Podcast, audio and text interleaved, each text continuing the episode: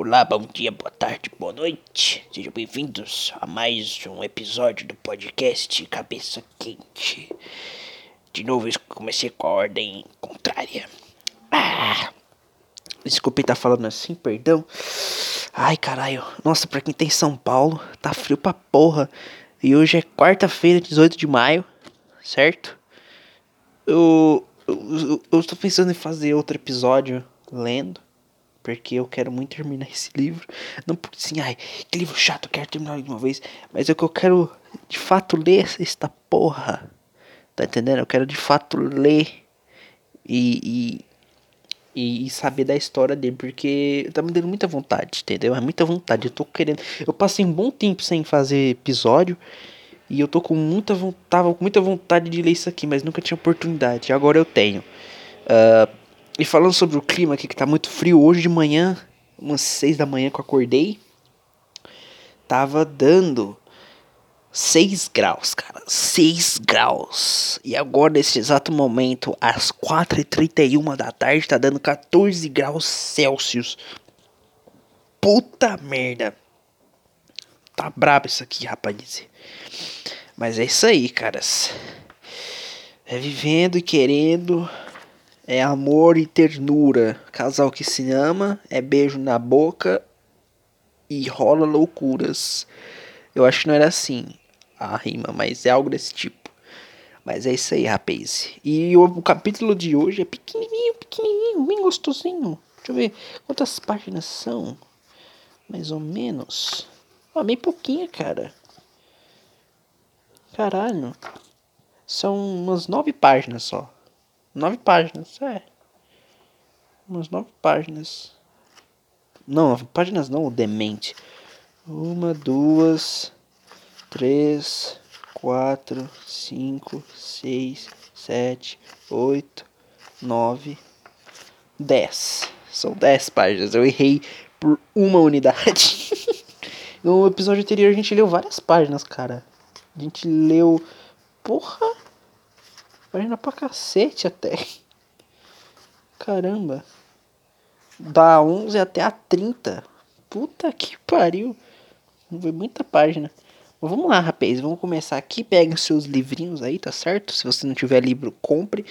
Se você tiver um livro, mas não sabe ler, taque fogo nele.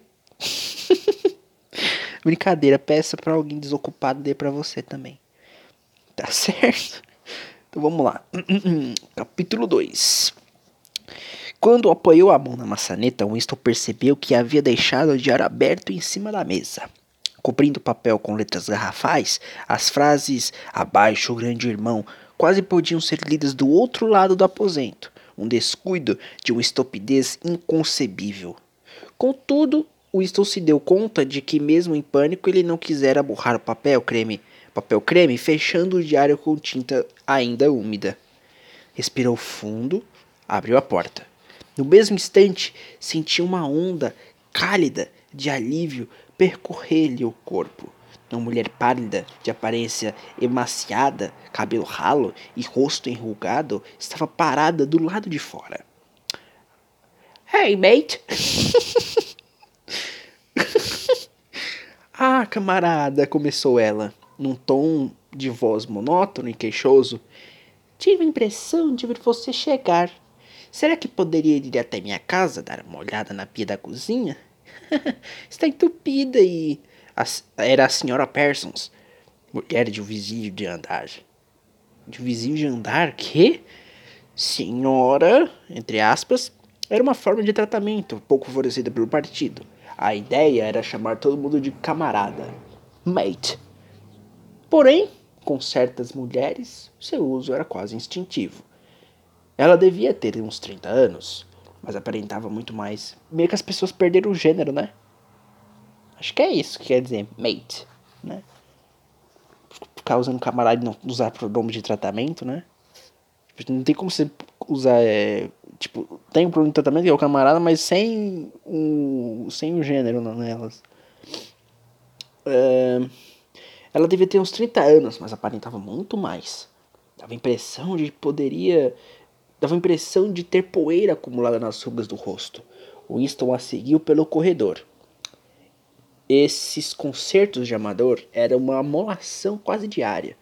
Os apartamentos das mansões Victor eram antigos, haviam sido construídos em volta de 1930, por volta disso, e estavam caindo aos pedaços. O reboco do teto e das paredes vivia despencando. O encanamento estourava com qualquer gerada mais forte, geada mais forte, perdão. Havia goteiras no teto sempre que nevava. O sistema de calefação costumava ser regulado em potência baixa isso quando não permanecia desligado por razões de economia. Os concertos que os moradores não conseguiam fazer sozinhos precisavam ser autorizados por comitês inacessíveis, capazes de retardar por dois anos uma singela troca de vidraça. Uh, claro que eu estou pedindo sua ajuda não porque o Tom não está em casa, disse a senhora Persons, sem mais explicações. O apartamento dos, dos Persons era maior que o de Winston e sua esqualidez era do outro tipo. Era de outro, de outro tipo. Tudo tinha um aspecto surrado, maltratado, como se um animal grande e violento tivesse acabado de passar por ali. Apetrechos esportivos, bastões de rock, luvas de boxe, uma bola de futebol furada, um caixão, caixão, um calção suado pelo avesso. Estavam ligados pelos, largados pelo chão. Ligados aonde? Cara, eu tô tendo uma leitura de vagabundo aqui estavam largados pelo chão, e sobre a mesa via-se uma confusão de pratos sujos e livros de exercícios, de exercícios. Uh, livros de exercícios, com as orelhas dobradas. As paredes ostentavam bandeiras vermelhas da Liga da Juventude. Liga da Juventude. Caralho, eu tô lendo muito mal, cara. E dos espiões, e um porto em tamanho natural do grande irmão. Sentia-se a tradicional a, a tradicional caralho. Sentia-se o tradicional cheiro de repolho cozido comum ao prédio inteiro, só que temperado por um fedor ainda mais pronunciado de suor, que percebia-se a primeira farejada, embora fosse difícil explicar porquê, era o suor de uma pessoa ausente no momento. Em um outro cômodo, alguém utilizava um pente e um pedaço de papel higiênico para tentar acompanhar o ritmo da marcha militar que continuava saindo da teletela. São as crianças, disse a senhora Persons, lançando um olhar tanto apreensivo para a porta. Ainda não puseram os pés para fora, por fora de casa hoje, e claro que ela tinha o hábito de deixar as frases pela metade. A pia estava cheia, quase até a borda, de uma água imunda e esverdeada, cujo cheiro de repolho era simplesmente insuportável. Winston se ajoelhou e examinou o cotovelo do encanamento, Detestava ter de usar suas mãos e detestava ter de se abaixar. Coisa que sempre podia provocar um excesso de tosse. A senhora Parsons observava sem saber o que fazer. Claro que se o Tom tivesse em casa, resolvia o problema no instante, disse ela. Ele adora fazer esse tipo de coisa. É muito habilidoso, o Tom. Parsons trabalhava é, com Winston no Ministério da Verdade. Era um sujeito gordinho, mas diligente, de uma estupidez paralisante um amontoado de entusiasmos imbecis, um daqueles burros de carga absolutamente submissos e dedicados de quem dependia, mas até, mas até que a da, da polícia das ideias a estabilidade do partido. Aos 35 anos, acabara de ser excluído contra a vontade da Liga da Juventude, e antes de ingressar à Liga da Juventude, conseguira permanecer com os espiões um ano mais que a idade prevista nos estatutos no ministério desempenhavam uma, alguma função subalterna, que não tivesse a inteligência como requisito. Por outro lado, porém, era uma figura de proa no comitê esportivo e em todos os demais comitês responsáveis pela organização de caminhadas comunitárias, manifestações espontâneas, campanhas de economia e atividades voluntárias em geral.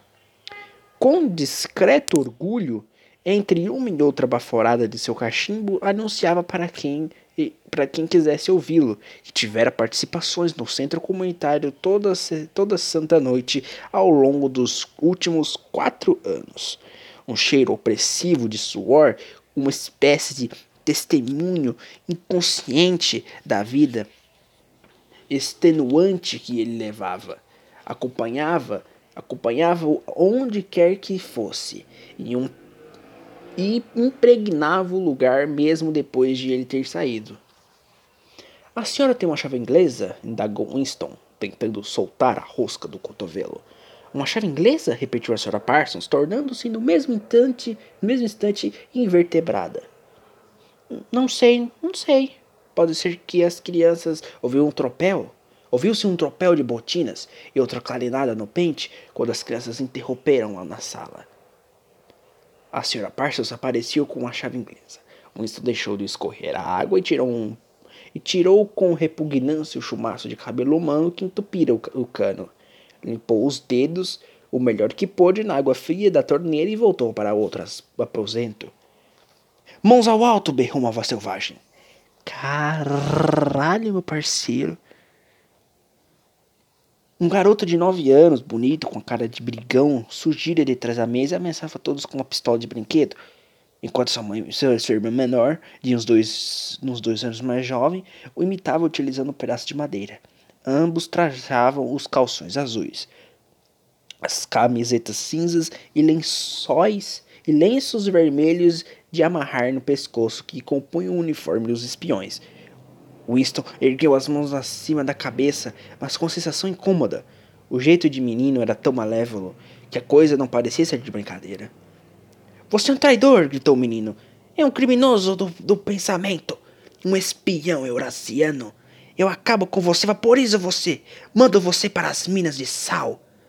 De repente, as duas crianças estavam pulando em volta dele, gritando traidor e criminoso do pensamento. E a garotinha imitando o irmão em todos os momentos, em todos os movimentos. Por alguma razão, aquilo era um pouco apavorante, como as cambalhotas dos filhotes de tigre que não tardarão a crescer e tornaram e tornar e tornar-se devoradores de homens. Havia uma espécie de velocidade calculista nos olhos do garoto, um desejo bastante óbvio de bater ou dar chutes em Winston.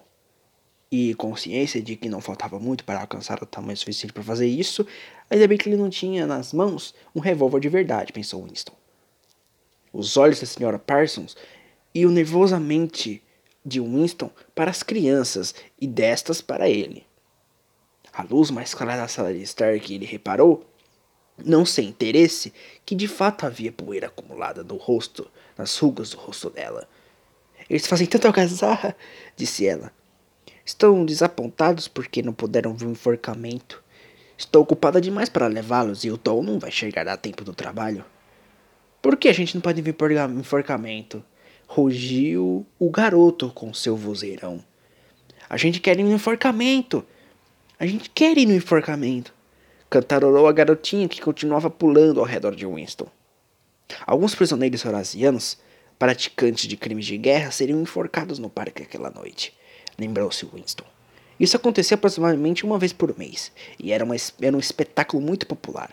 As crianças faziam questão de que os pais levassem para assistir despediu-se da senhora Parsons e avançou para a porta. Mas não dera seis passos no corredor quando algo o atingiu na nuca com uma pancada extremamente dolorosa. Foi como ser espetado com um pedaço de arame incandescente. Winston virou-se a tempo de ver a senhora Parsons arrastando o filho apartamento adentro, enquanto o menino guardava um estilingue no bolso. Goldstein! Trovejou o garoto enquanto a mãe fechava a porta. Mas o que impressionou Winston foi o olhar de pânico impotente estampado no rosto cinzento da mulher. De volta ao seu apartamento, passou depressa diante da teletela e tornou-se e tornou a sentar-se à mesa, ainda massageando a nuca. A teletela já não transmitia música. Em vez disso, uma voz militar sincopada lia, com uma espécie de prazer atroz, uma descrição dos armamentos da fortaleza flutuante que acabara de ser ancorada entre a Islândia e as Ilhas Forai. Com crianças daquele tipo, pensou Winston, aquela infeliz mulher, cara, infeliz, aquela infeliz mulher deve levar uma vida de terror. Mais ou menos dois anos, e eles começariam a vigiá-la durante a noite em busca da menor sintoma de intordoxia. Quase todas as crianças eram horríveis atualmente. O pior de tudo era que, por meio de organizações como a dos espiões, elas eram transformadas em selvagens incontroláveis de maneira sistemática, e nem assim mostrava a menor inclinação para rebelar-se contra a disciplina do partido. Pelo contrário, adoravam o partido e tudo o que se relacionasse a ele, as canções, os desfiles, as bandeiras, as marchas, os exercícios com rifles de brinquedo, as palavras de ordem, o culto ao grande irmão, tudo isso para elas era uma espécie de jogo sensacional. Toda sua velocidade, ferocidade era voltada para fora, dirigida contra os inimigos do Estado, contra os estrangeiros, contra os traidores, os sabotadores, os criminosos de pensamento. Chegava a ser natural que as pessoas com mais de 30 anos temessem os próprios filhos. E com razão, pois era raro que uma semana se passasse sem que os times trouxesse um parágrafo descrevendo como um pequeno bisbilhoteiro, herói mirim, era a expressão usada com mais frequência, ouvir às escondidas os que os pais fizeram algum comentário comprometedor e os denunciaria à polícia das ideias. A ferroada do projétil lançado pelo Stirling já não doía. Winston pegou a caneta, sem muito ânimo, perguntando se perguntando-se se encontraria alguma outra coisa para escrever no diário. De repente, voltou a pensar em O'Brien. Alguns anos antes, quantos? Devia fazer uns sete anos. Ele sonhara que, que estava andando num aposento completamente às escuras e ninguém sentado de um lado disse. A um lado disse, quando ele passou, ainda nos encontraremos no lugar onde não há escuridão. Isso foi dito com muita tranquilidade, de forma quase despreocupada. Era uma informação, era uma informação, não uma ordem. Ele seguira em frente sem se deter o curioso é que na época, no sonho, as palavras não lhe causaram maior impressão. Só mais tarde, e aos poucos, elas começaram a adquirir um significado.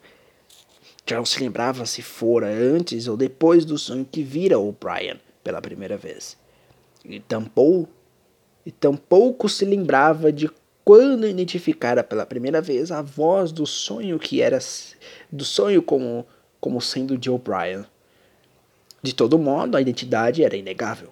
O O'Brien era a pessoa que falara com ele no escuro. Winston nunca soubera com certeza, mesmo depois da troca de olhares daquela manhã. Continuava sendo impossível ter certeza. Se O'Brien era um amigo ou inimigo, se bem que isso não parece importar muito, havia entre eles um elo de entendimento cuja importância era muito maior que o afeto ou a comunhão de ideias.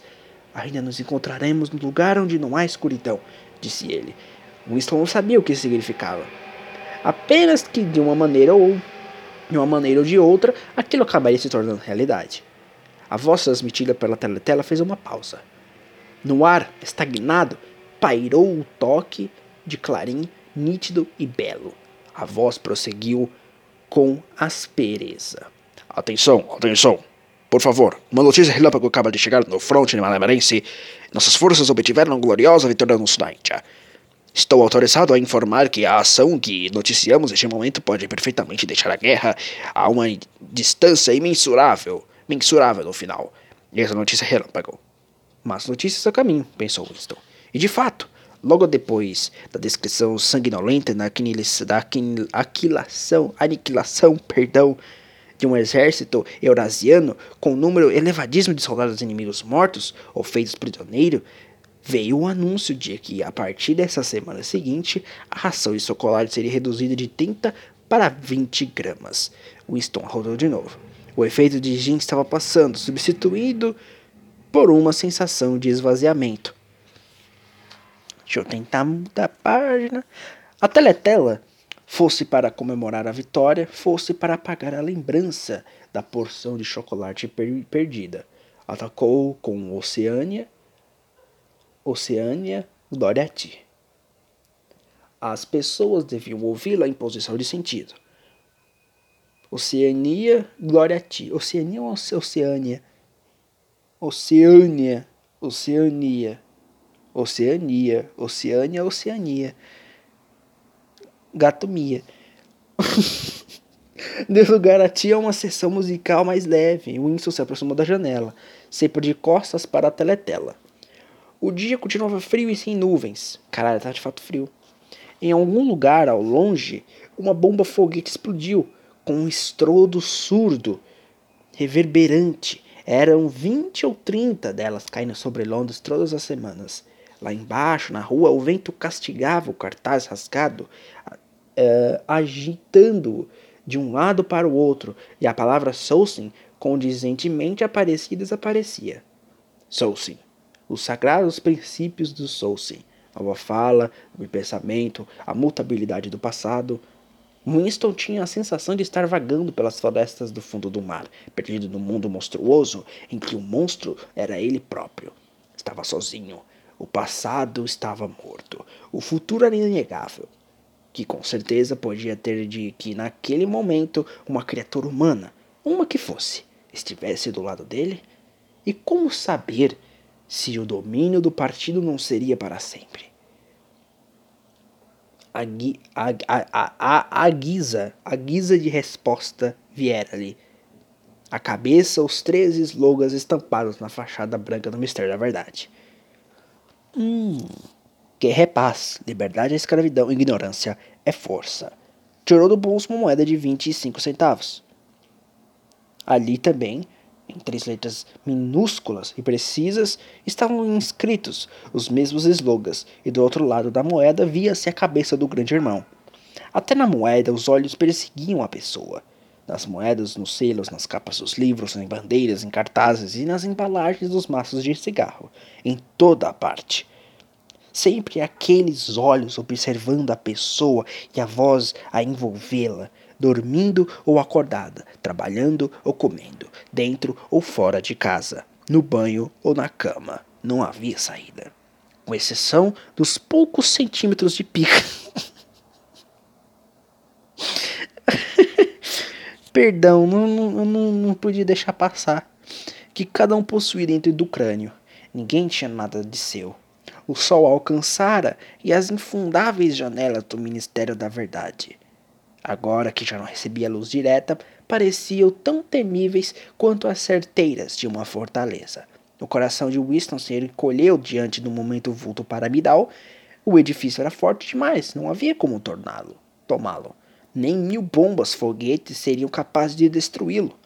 Voltou a perguntar-se para quem estaria escrevendo o diário: para o futuro, para o passado, para uma época talvez imaginária. E diante dele estava o extermínio, não a morte, o diário seria reduzido a cinzas e ele próprio viraria a vapor. Somente a polícia das ideias leria o que ele havia escrito, antes de suprirem tudo da existência e da memória. Como era possível fazer um apelo ao futuro quando nem um rastro seu, nem mesmo uma palavra anônima rabiscada num pedaço de papel, tinha condições de sobreviver fisicamente? A teletela deu as horas. Duas da tarde. Wilson devia sair em 10 minutos. Precisava estar de volta ao trabalho às duas e meia. Curiosamente, o anúncio das horas apareceu dar-lhe novo ânimo. Era um fantasma solitário afirmando uma verdade que jamais, que ninguém jamais ouviria falar. Só que enquanto a afirmasse, de alguma maneira obscura a continuidade não se romperia. Não era fazendo-se ouvir, mas mantendo a sanidade mental que a pessoa transmitia sua herança humana. Voltou para a mesa, molhou a pena da caneta e escreveu ao futuro ou ao passado.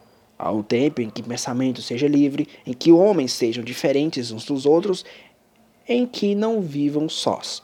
Há um tempo em que a verdade existia, em que, em que o que for feito não possa ser desfeito. Da era da uniformidade, da era da solidão, da era do grande irmão, da era do duplo pensamento. Saudações. Ele já estava morto, refletiu. Parecia-lhe que só agora, quando começava a ser capaz de formular seus pensamentos, dera o passo decisivo. As consequências de todas as, as as consequências de toda ação estão contidas na própria ação, escreveu. Olha só. As consequências de toda, toda ação estão contidas na própria ação, escreveu. O pensamento crime não acarreta a morte. O pensamento crime é a morte. Caralho. Agora se via como um homem morto. Tornava-se importante continuar vivo o maior tempo possível. Dois dedos de sua mão direita estavam sujos de tinta. Era exatamente o tipo de detalhe que podia entregar uma pessoa. Algum fanático encherido do ministério, mulher talvez, alguém como uma mulher de cabelo ruivo ou uma moça de cabelo preto do departamento de ficção. Podia ficar intrigado e começar a se perguntar por que havia passado o intervalo do almoço escrevendo. Por que teria usado uma caneta antiquada? O que teria escrito? E depois soltar alguma insinuação no local adequado. Foi até o banheiro e removeu cuidadosamente a tinta dos dedos. Com um sabonete marrom escuro, um sabonete que raspava a mão com uma lixa e que, portanto, atendia muito bem a seus, pró a seus propósitos. Guardou o diário na gaveta. Não fazia sentido pensar em escondê-lo, mas ele podia ao menos garantir que o eventual, eventual descoberta de sua existência não lhe passasse despercebida. Um fio de cabelo atravessado na extremidade das páginas era óbvio demais. Com a ponta do dedo, recolheu o grãozinho identificável de, uma, de poeira embranquecida e o depositou no canto do, da capa, de onde certamente cairia se alguém mexesse no caderno. E fim do capítulo 2. Foi curtinho, não falei? Eu não falei, guys.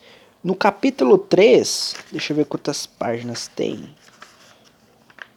Uh, tem uma, duas, três, quatro, cinco.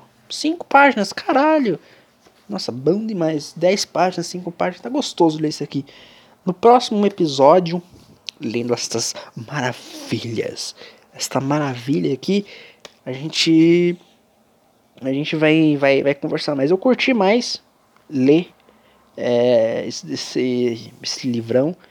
Eu achei que no episódio anterior eu fiquei muito engessado e eu não, não quis conversar tanto. Mas era porque ia, ia culpar muita memória do telefone, guys. Eu, como eu gravo pelo telefone, meu telefone não tem muita memória. E também é no SSD. O SSD só tem 3 GB de memória, não ia ter como. É impossível. Então eu tinha que ler muito rápido pra não para não dar interferência na gravação, porque senão podia acabar do nada e cortar tudo. Entendeu? Então é isso.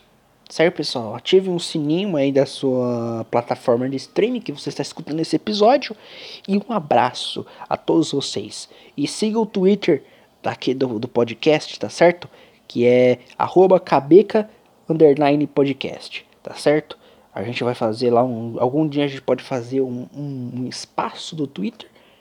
E a gente pode debater um pouco sobre o que a gente leu aqui dos episódios certo? Sobre o que a gente leu e tal.